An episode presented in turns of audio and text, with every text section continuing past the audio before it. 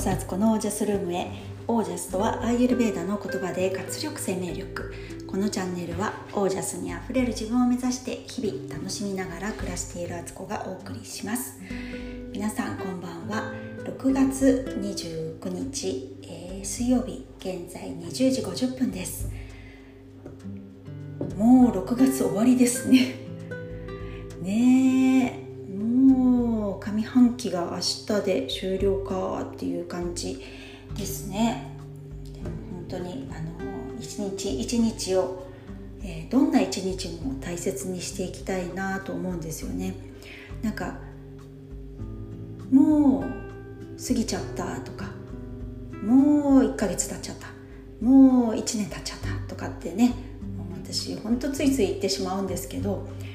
それでも毎日毎日あったじゃないって自分に言いたいんですよね。24時間という時間を1日毎日毎日もらっていてそれをどう生きたかがのその積み重ねが今でしかない。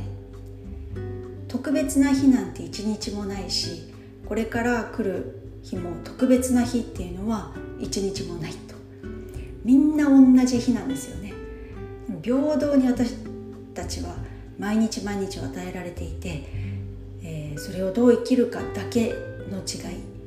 それを一日一日ちゃんと意識して生きるかどうかの違いなんですよね。なんか今日だけスペシャル大サービスって言って何やってももうなんかうまくいくよとかあのー、なんか今日やれば10倍になるよとかそういう日はないんですよね。結局毎日毎日コツコツやるかどうかだけ。忘れずにやるか意識をするか。っていうことで本当にね毎日大事にしていきたいななんて思う私です。今日ね新月でしたよね。なので私はまたあの新月の大掃除ということであのいろいろね昨日からなんかそうやって動いてて、えー、電球のね電気のね、あのシェードを外してね全部中拭き取ったり結構ちっちゃい虫とか入り込んじゃうんですよね。それ取ったりとかして。であとシーリングファンっていうね天井にあの換気扇じゃないけど扇風機みたいにつけてるんですけどそれがまたほこりをよくねあの巻き取ってくれるというかねほこりがついちゃうんですよ、ね、それも全部ね一面一面拭いてね綺麗にしつつ壁とか天井とかのほこりもね専用のあのなんだなんていうのかなスティックみたいなのがあるのでそれで取ったりとか。で今日は、えーと、玄関周りをきれいにしてね玄関のうんドアを拭いたりとか、えー、室外機拭いたり、えーと、窓のねサッシを拭いたりなんてしてました。はい、えー、今日はねお話ししたいことがねこれ、えーと、と三佐千鶴先生のね、えー、またちょっと本を新しく買ったのでその中でもいきなりズドンと私にね響く文章があったんで紹介したいです、えー、これはですね三井パブリッシングから出ている「少女のための性の話」という、あのー、若いね女性向けというかあの女の子たち10代の多分少女たちに向けてミサゴさんが書かれた本なんですよ。性についていろいろねあの体のことだったり恋恋愛の話だったり子供の子供ができることとか、あの性的なこととかね避妊の話とかいろいろいろいろ書かれてますね。で、えー、私はもう最初のね章のね、えー、一番最初に書かれている第1章が「毎月生まれ変わる」っていう章なんですけどその中のねいろんなことがあってもっていうところがすごく響いたのでこれをちょっと引用させてもらって読みたいと思います、えー、女性の体は何でも流していける。良きこともそうでないこともさらさらと流していける。それを毎月繰り返しているとある日生理が終わってしまった時かっこそれを閉経っていうのですけれどあなたはすっかり成熟していて優しい笑みとともにどんなことでも受容できる腹の据わった女性になっていて毎月の生理がなくても何でも流して生きる素敵な人になっていることでしょう。あなたの今月の生理があなたをまた生まれ変わらせてくれますように若いあなたの過酷な日々に心を沿わせて祈ります。っていう文章があってですねあのこの前半の部分はちょっと今省いちゃったんですけど読めばよかったですよね、えー、読んじゃいますか。ちょっと読みますね。前後しちゃいますけど。この生理は何か特別なことがない限りあなたがだいたい50歳前後になるくらいまで妊娠している時期赤ちゃんが生まれておっぱいをあげている時期を除いてずっと毎月続くのです。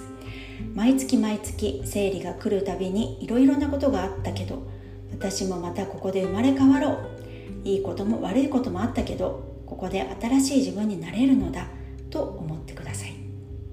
でさっき読んだ後半に続くんですよね。女性の体は何でも流していけるっていう風にね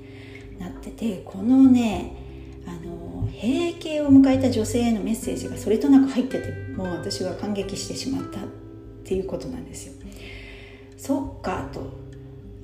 閉経を迎える頃に自分が人間として、えー、器の大きな人間になっていることでもう生理が必要に必要じゃなくなってね。でちょうどよく生理が終わってくれるんだよって。そっからは毎月毎月水に流すような生理が来なくてもあなたはやっていけるからっていうなんかある意味一つのなんかエールを送られてるようなもんなんだと思った時にすごいまたね勇気をいただきました。この文章によって。そっかそういうことだなって思ったんですよ。それまでは若い時代っていうのはやっぱりもう自我が強かったりとか理想があったりとかもう未熟だからね。あの経験値もなくてわけわかんなくなっちゃったりとか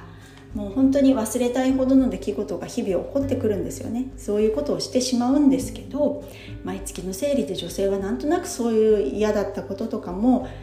生理の血と一緒にねこう流してるんだっていうのがもともと美佐子さんってそういうことをいろんな本でも言われててそれが閉経を迎えた女性、えー、50歳前後になってくるともういろんなことも経験し酸いも甘いももう味わい尽くしてで人の弱さも分かる。自分の弱さも認めている。っていうところから来る本当の優しさみたいのが身につきますよねと。そういう年代なんですよってことをね言ってくれてんだなと思ってあ確かに。私自分自身で比べてみれば二十歳20代の頃とか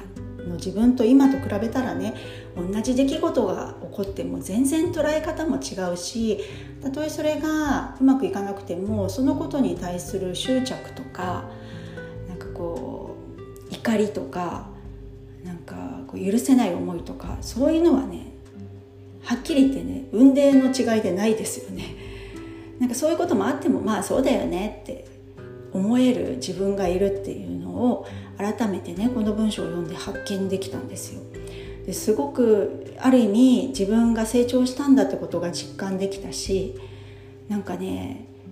あ平気を迎えてももう私いいんだって思えたんですよ。ここでまだまだなんかなんか私怒ってますとか納得いかないとか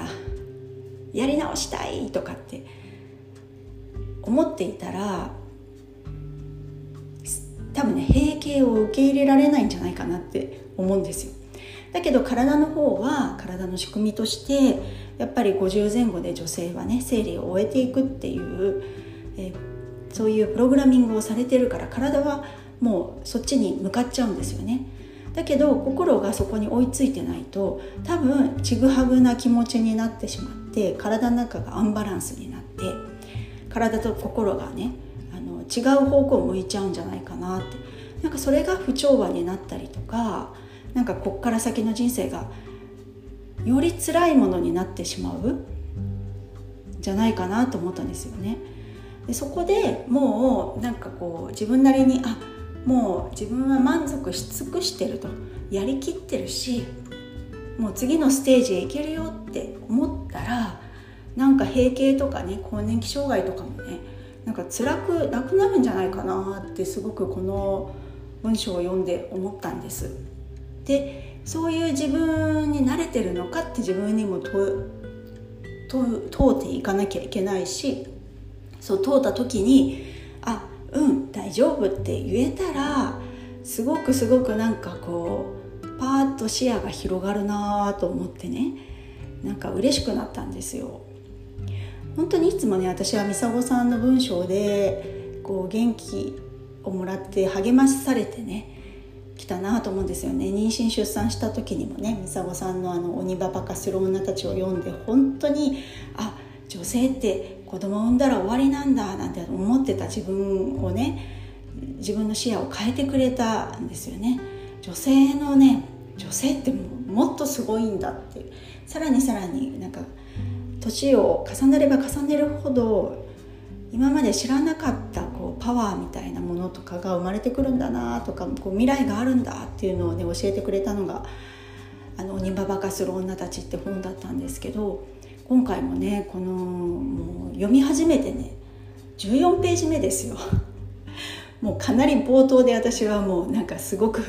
もう満足しちゃったぐらいこの本読んでてっていうねあのそういうふうに考えればいいんだっていうのを少し先行く先輩から教わったなと思ってね。本当になんかこういうことってこう次の世代へねこう渡していくようなことをねあのまさに背中を見せてくれてるっていう感じです。なので私も本当いつかね、えー、下の世代にそういうことを伝えていける存在になりたいし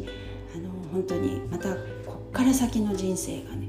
どうなっていくかが、えー、楽しみでしょうがないなという感じですね。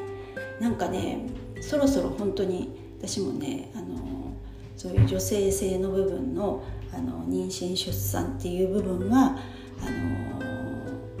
の終わりを告げそうな感じがあるなーなんてねちょっとなんかいろいろ体の動きを感じているところなんですよ。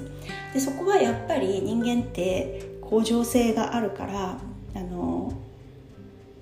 前と同じことが安心っていうのがあるから急にね生理の調子がちょっと変わってきたりとか体の調子がなんか違うぞって今まで通りのセオリーじゃ解決でできないなみたいなことになってくるとねすごく焦ったりとか寂しさを覚えるんですけどあでもそういうことかってこの文章をね今日読んでものすごいね本当に納得しました。はい、えー、このラジオを聴いてくださる方がね、えー、どの年代の方かなっていろんな年代の方がいると思うんですけど女性って本当にいろんなフェーズを繰り返してね、え